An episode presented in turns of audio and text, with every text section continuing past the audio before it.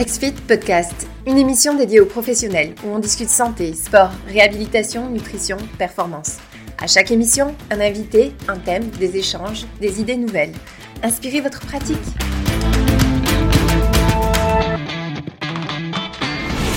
Bonjour à tous et bienvenue dans ce podcast, euh, le nouveau podcast sur l'écosystème XFIT. Aujourd'hui, on va parler de comment choisir le bon exercice de musculation. On est avec Olivier Bollier. Euh, donc, euh, bonjour Olivier. Bonjour Étienne. Bonjour, merci beaucoup de te joindre à nous. Euh, Olivier, tu es préparateur physique de haut niveau, docteur en sciences du sport. Tu es aussi formateur et auteur de quatre livres dans le domaine de l'activité physique. Euh, tu as accompagné plus de 30 athlètes aux Jeux olympiques, euh, même des, dont 14 médaillés et euh, dans cinq sports différents. Donc, tu as quand même roulé ta bosse là, déjà, comme on dit, en ce qui concerne l'activité physique. Oui, oui, merci pour cette présentation. Effectivement, j'ai un petit peu roulé ma bosse. Superbe. Et aujourd'hui, donc, tu as effectivement voulu nous parler de comment choisir le bon exercice de musculation. Est-ce que tu veux nous en dire plus? Oui, en fait, c'est parti euh, du postulat suivant. Aujourd'hui, avec l'avènement des réseaux sociaux, on peut voir une multitude d'exercices euh, sur Internet. Et le professionnel, l'étudiant, toute personne qui s'intéresse à la musculation euh, peut se poser la question, mais qu'est-ce que je dois choisir comme exercice de musculation Finalement, devant la multitude des exercices produits? C'est pour ça que j'ai voulu que l'on parle ensemble de comment choisir le bon exercice de musculation dans une optique de préparation physique, c'est-à-dire de préparation euh, et d'utilisation de la musculation pour un sport donné ou pour euh, de la motricité de la vie de tous les jours. Superbe, superbe. Mais écoute, moi, personnellement, tout le monde le sait déjà, hein, c'est Étienne euh, Dubois. Je ne suis pas euh, professionnel euh, de l'activité physique. Donc, assurément, je vais te laisser beaucoup de, latitude dans la discussion aujourd'hui. Si je ressens des questions, quoi que ce soit, au pire, je pourrais te relancer juste pour être sûr de bien comprendre l'ensemble du sujet. Mais, autrement, la, scène est à toi et au contenu beaucoup plus métier qu'on offre aujourd'hui ensemble. Merci Etienne.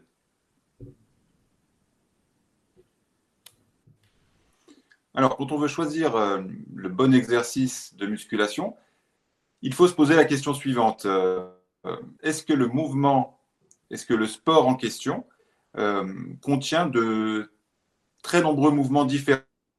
Deux exemples. Prenons d'un côté un judoka et de l'autre côté une sauteuse en quand on veut choisir euh, les bons exercices de musculation pour un judoka, il faut que ceux-ci soient très variés. Pourquoi il faut qu'ils soient variés? Parce qu'un judoka, il doit produire de la force debout, au sol, euh, dans toutes les positions. Son adversaire, il n'est pas là pour euh, lui faire plaisir, il va l'empêcher de, réussir ses mouvements. Donc, choisir un mouvement de musculation pour un plan d'un judoka, ça implique une grande diversité de mouvements pour être prêt dans tous les angles, dans toutes les situations possibles. Et puis de l'autre côté, tu as la sauteuse en, hauteur, par exemple, où elle, son sport, c'est une répétition de mouvements euh, reproductibles, toujours les mêmes. Il y a toujours le tapis de son hauteur, la barre de son hauteur, la piste en tartan est toujours en tartan. Il n'y a rien qui change vraiment. Donc tu vois, dans ce double exemple, en saut en hauteur, tu peux tout à fait considérer euh, que tu as besoin d'une moins grande diversité de mouvements parce que le sport en lui-même euh, n'a pas vraiment d'incertitude. Donc la première chose à considérer, plus euh, le sport renferme une grande diversité de mouvements, comme le judo, plus les exercices en musculation doit être varié.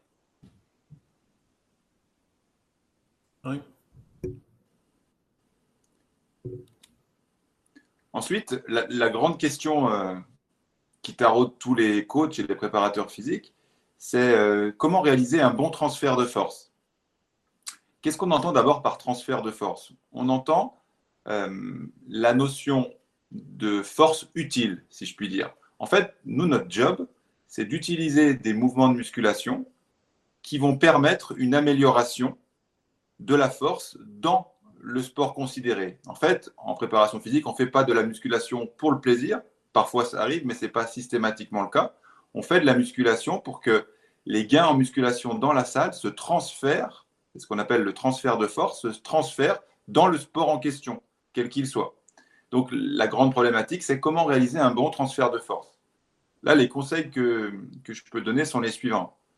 Euh, pour réaliser un bon transfert de force, il faut que la majorité des exercices euh, que vous choisissez soient composés de mouvements polyarticulaires, qui impliquent donc plusieurs articulations, euh, réalisés sur une surface stable, pour pouvoir exprimer correctement son potentiel de force, avec des poids libres. Alors dans poids libres, on entend les haltères, les barres, les kettlebells, tout ce qui n'est pas guidé.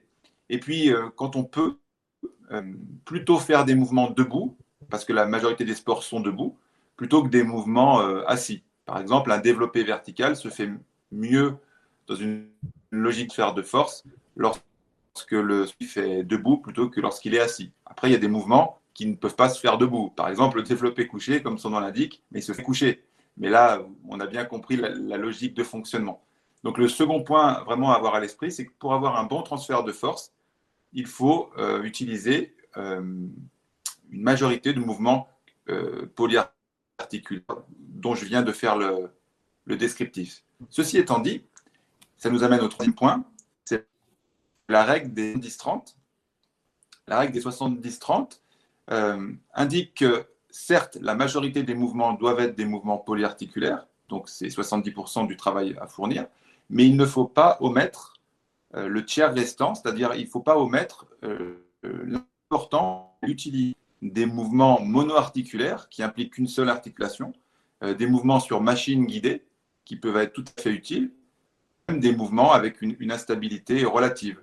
C'est ce que j'appelle la règle des 70-30. 70%, de vos exercices de musculation doivent être des mouvements polyarticulaires sur surface stable et avec poids libre, mais il ne faut pas se priver des mouvements monoarticulaires euh, sur machine guidée, par exemple, ou sur une relative instabilité.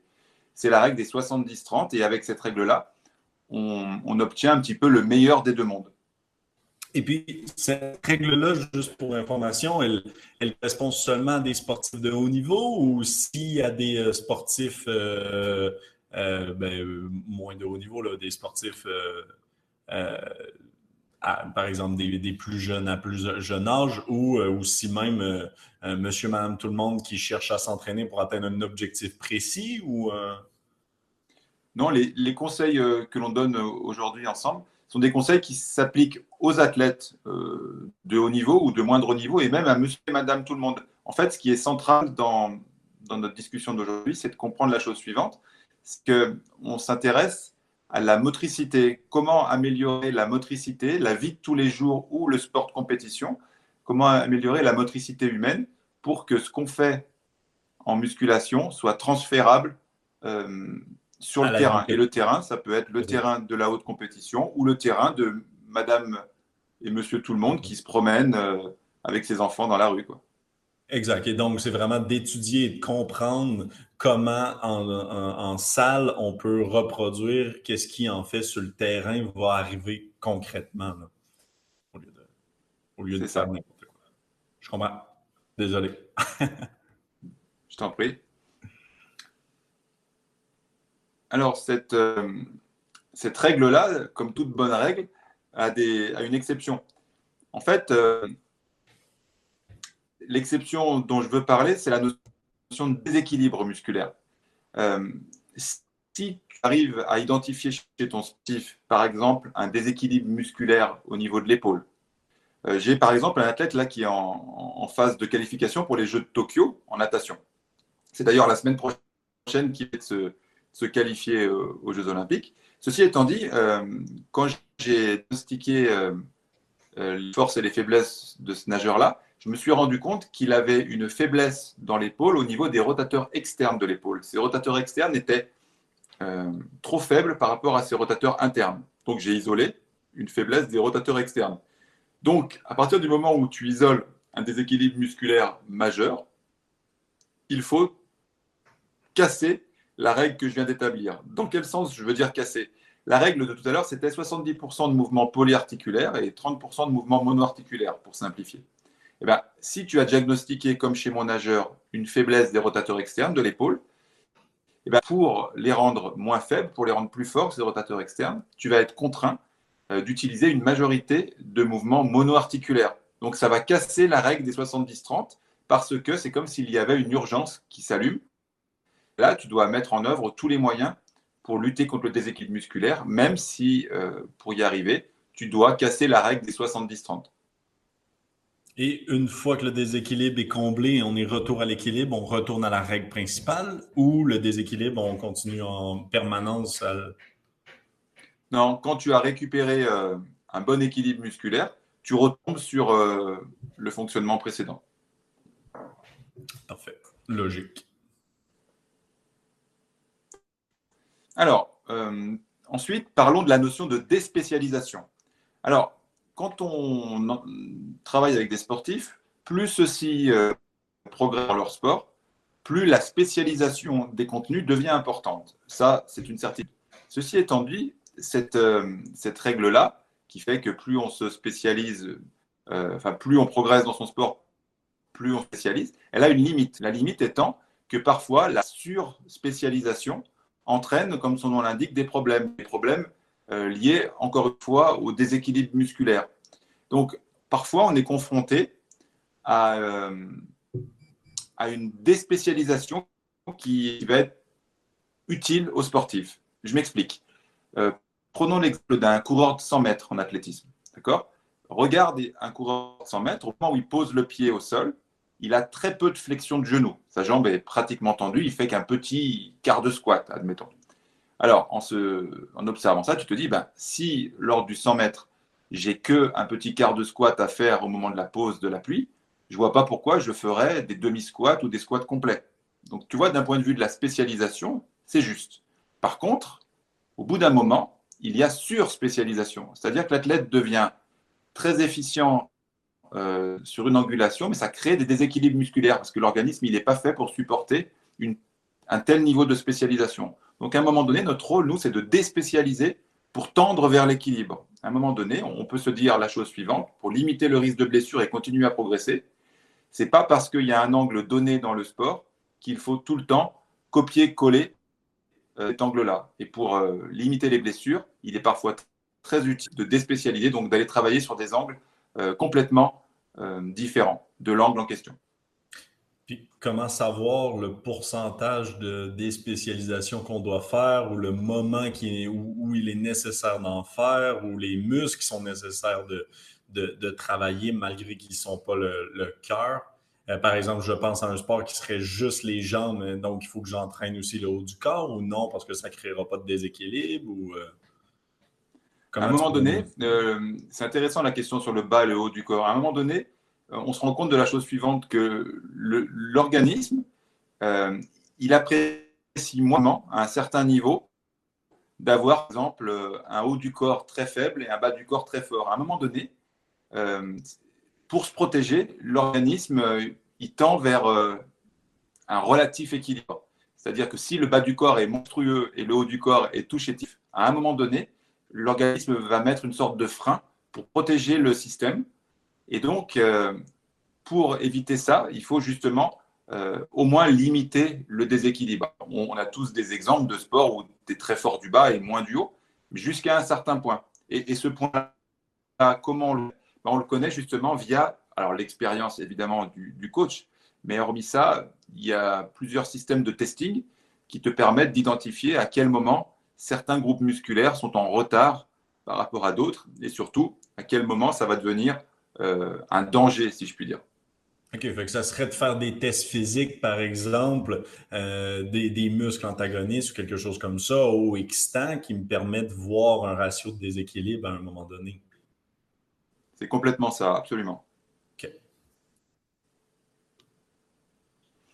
Alors, maintenant, euh, parlons d'un cas de figure sympathique où l'athlète, le sportif, est équilibré, c'est-à-dire qu'il a ou peu de déséquilibre entre les groupes musculaires. Donc quand tu es dans ce cas-là, donc tu es déjà bien content, mais ceci étant, tu dois garder à l'esprit la chose suivante.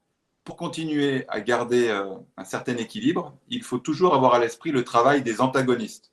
En clair, une fois que le système est équilibré, euh, tu peux te dire la chose suivante.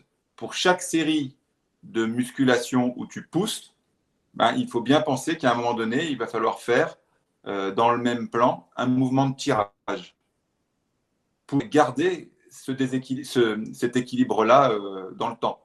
Donc le travail des antagonistes est, important, euh, même quand la notion d'équilibre, et je dirais même surtout quand la notion d'équilibre entre les structures est valide.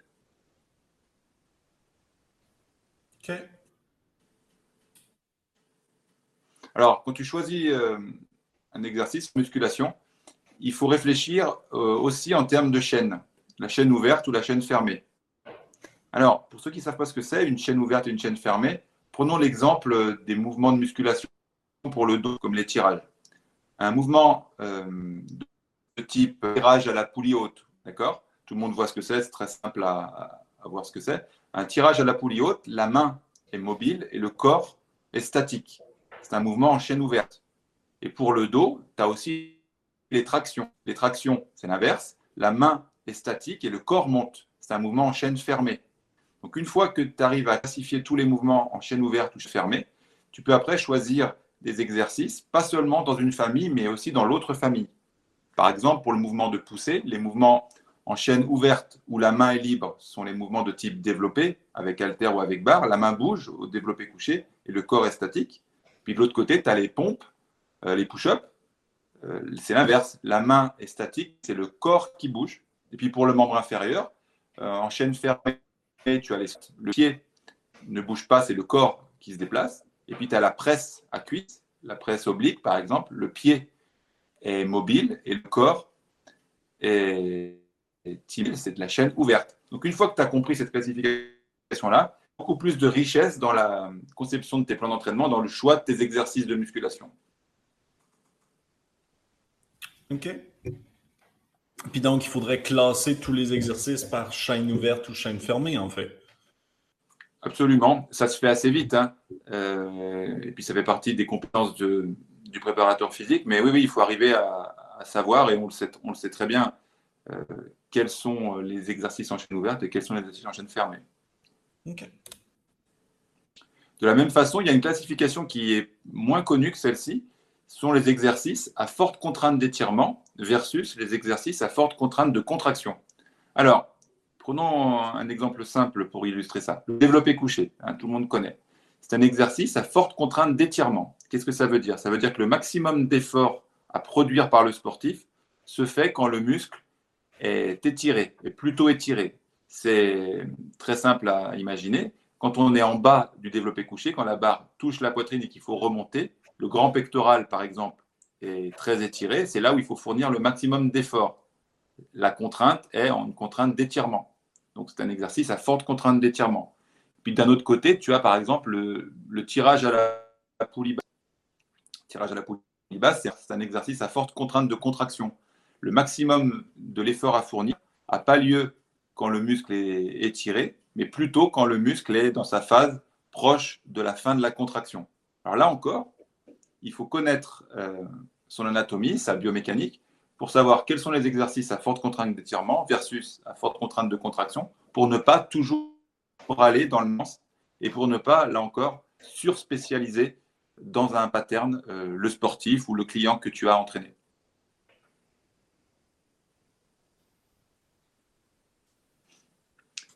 Le point suivant, euh, il concerne plus les étudiants en formation ou les jeunes professionnels. Euh, la science, de mon point de vue, qui est la plus utile à notre métier, c'est pas que les autres ne le sont pas, mais s'il faut en classer, euh, s'il faut les classer la classer médaille d'or, la plus importante des sciences, pour moi, c'est l'anatomie fonctionnelle. Pourquoi? Parce qu'elle te permet de choisir les exercices, pas seulement par rapport à une culture, par rapport à des dogmes, mais par rapport aux différentes fonctions anatomiques. Prenons l'exemple des ischio-jambiers. Euh, vous le dites comme ça au, Québec, ischio-jambiers? Oui, exact. D'accord. Euh, les ischio-jambiers, si on a une connaissance de l'anatomie fonctionnelle euh, trop faible, on, croit que les ischio-jambiers sont seulement fléchisseurs du genou. Et on va faire faire à nos sportifs que du leg curl, de la machine à ischio, où on fait des flexions de genoux. Alors, ce n'est pas une mauvaise chose. C'est juste que une connaissance plus poussée de l'anatomie fonctionnelle va t'amener à la chose suivante. Certes, les ischios sont fléchisseurs du genou, mais ils sont aussi extenseurs de hanches accessoires. Donc, ça veut dire que pour développer les ischio-jambiers dans leurs deux fonctions, il faut faire à la fois des leg curls, mais aussi des Romanian deadlift, des good morning, des relevés de buste. Faut travailler en fait les muscles euh, sous, euh, sous leurs différentes fonctions. Et c'est l'anatomie fonctionnelle qui permet cette connaissance et des résultats à la fois plus rapides et plus sécures pour tes clients. Et, donc, quelle est la différence concrètement que tu vois entre l'anatomie tout court et l'anatomie fonctionnelle? C'est juste donc le mouvement dans le, dans le quotidien? L'anatomie euh, standard, on va dire l'anatomie de base, c'est l'anatomie faite sur un, une personne qui se tient, tu sais, debout, les paumes ouvertes vers toi. Et en fait, euh, dans ce cas-là, on regarde l'origine et la terminaison euh, des muscles et on, a une analyse de base qui, est très bonne, mais qui ne rend pas compte forcément des différents plans de mouvement. Et l'anatomie fonctionnelle, l'anatomie pour le mouvement ou dans le mouvement, où là on étudie l'anatomie, pas seulement euh, sur un postulat statique, mais en déplacement et dans les différents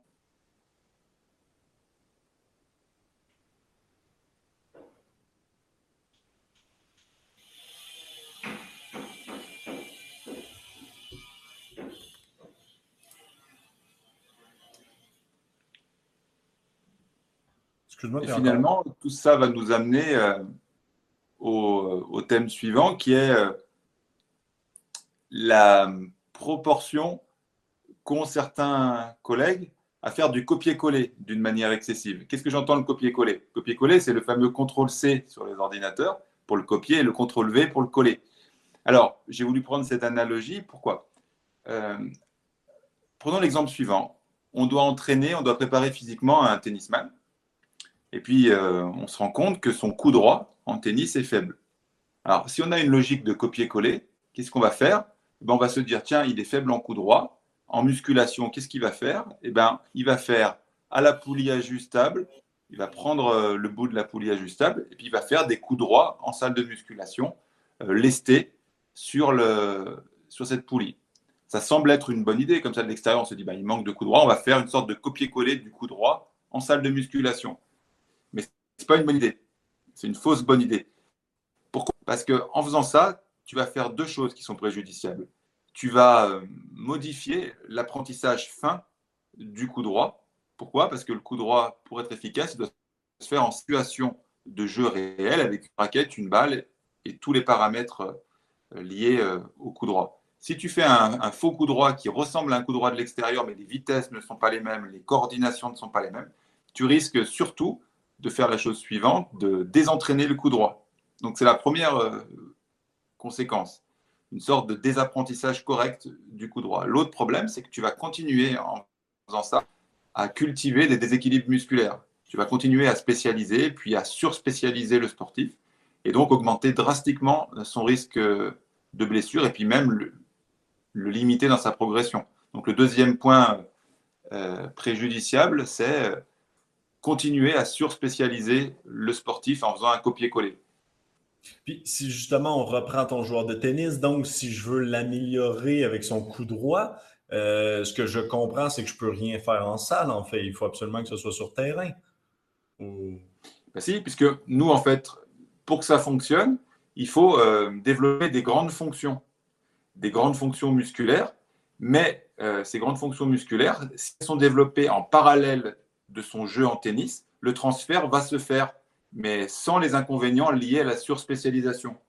Donc, tu vois, il faut que d'un côté. Le mouvement parfaitement, en fait, c'est ce que je comprends.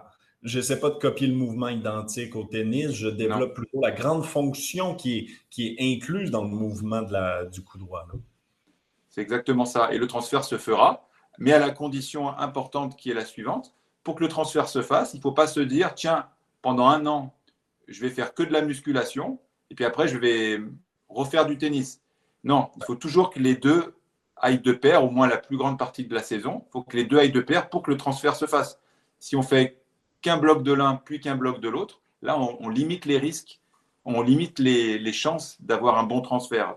Mais si les choses se font en parallèle, une séance un jour de musculation, une séance l'autre jour de tennis, euh, tout va bien se passer euh, si on suit les, grands, les grandes idées que j'ai développées. Et le transfert va très bien se faire entre la musculation et le sport en question.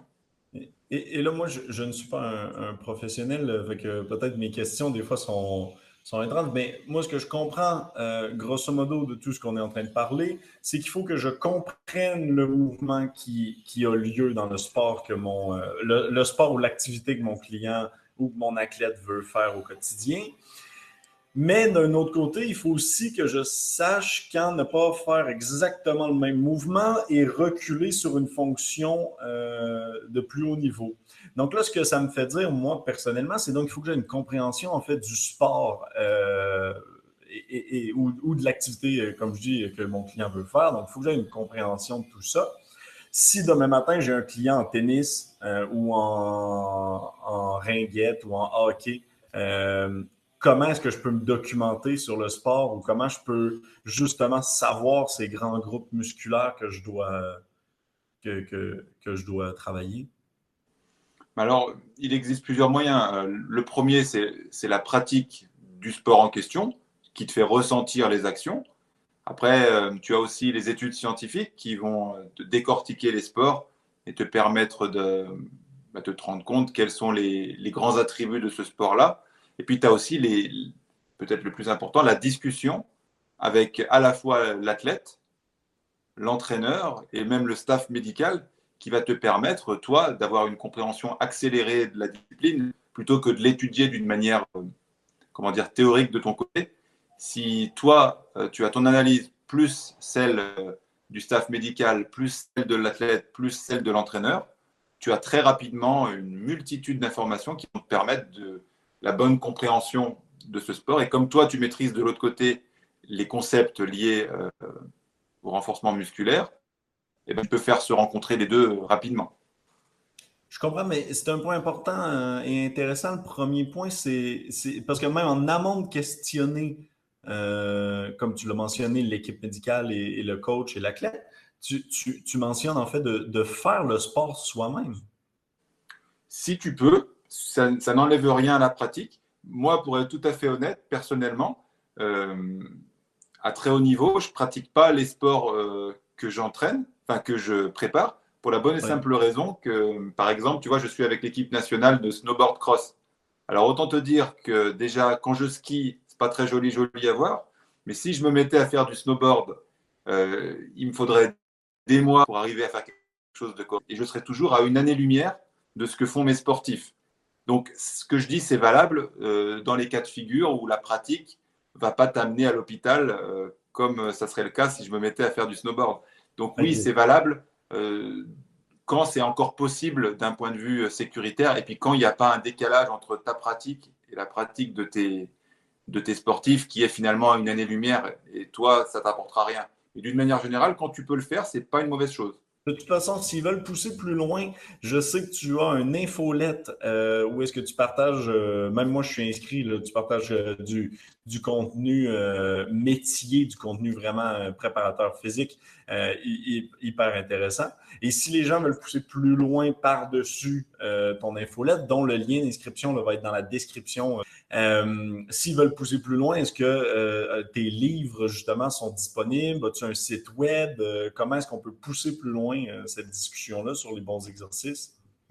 Oui, en plus de, de l'infolettre qui paraît tous les mardis matins, où je traite d'un sujet en particulier, vous pouvez retrouver une partie d'informations que j'ai traitées aujourd'hui dans mes livres qui sont disponibles euh, chez les grands distributeurs. Et puis, euh, je produis euh, régulièrement des, séminaires en ligne, dont le prochain va avoir lieu pour Noël. Et c'est aussi pour ça que les, outils comme XFIT sont aussi précieux parce qu'ils nous permettent de garder le contact un petit peu à 360 degrés avec nos sportifs. On peut à la fois discuter avec eux sur le chat, euh, avoir des, feedbacks, des retours de formation directs sur ce qu'ils font. Tout ça pour dire que le monde a, le monde a évolué et maintenant, grâce et parfois à cause des, réseaux sociaux et d'Internet, on, a la possibilité euh, de suivre nos sportifs sans être euh, derrière leur basket du lundi au dimanche. Ah. Clairement, effectivement, c'est toute la beauté de ce qui a changé euh, et, qui permet pour moi de, faire un suivi de plus grande qualité que ce qui n'a jamais été possible de faire avec l'accès aux données. Il y a une mine d'or d'informations, assurément. Et on, a souvent, effectivement, traité de, ce sujet-là, même, euh, je crois, toi, dans une vidéo qu'on a, qu'on a repartagée. De, toute façon, si les gens souhaitent euh, poursuivre cette discussion-là, euh, vous pouvez nous suivre sur nos réseaux sociaux. Euh, notre page Facebook est une page où est-ce qu'on publie justement le contenu, donc beaucoup de contenu de Olivier ou de d'autres professionnels dans d'autres champs d'expertise. Donc, euh, comme ça, on couvre plein de choses, hein, autant les objectifs, le, côté plus affaires business, la santé, l'activité physique, la préparation. Euh, donc, n'hésitez pas à nous suivre sur les réseaux sociaux. Autrement, ben, vous nous écoutiez aujourd'hui sur euh, notre, notre, nouvelle chaîne de podcast qui est disponible un peu partout. donc, on est disponible sur Spotify, sur Apple Podcast, sur Google Podcast et même sur Deezer. Donc, euh, n'hésitez pas là, à, vous, euh, à, vous abonner, à cliquer sur euh, suivre. Et puis, Olivier, moi, j'aurais une dernière question pour toi avant qu'on se laisse. Est-ce que tes livres sont disponibles au Québec? Oui, notre éditeur, Fort Trainer, distribue, distribue au Québec, absolument, oui. Superbe. Donc, au moins, tout le monde pourra euh, les, acheter au besoin euh, s'ils veulent pousser plus loin. Peut-être même, donc, s'il est déjà distribué, peut-être même que plusieurs le possèdent et l'ont déjà lu. Euh, merci beaucoup, Olivier, de t'être joint à nous pour parler de ce sujet-là. je suis certain que c'est un sujet qui a intéressé beaucoup de monde, puis qui va intéresser beaucoup de monde.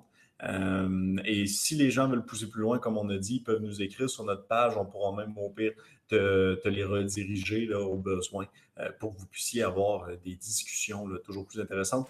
Et de toute façon, on va se revoir parce qu'on va assurément refaire des podcasts métiers comme on vient de faire aujourd'hui ensemble. merci beaucoup d'avoir été présent aujourd'hui, Olivier. Merci à toi, Etienne. À très bientôt. Et à bientôt. Bye bye.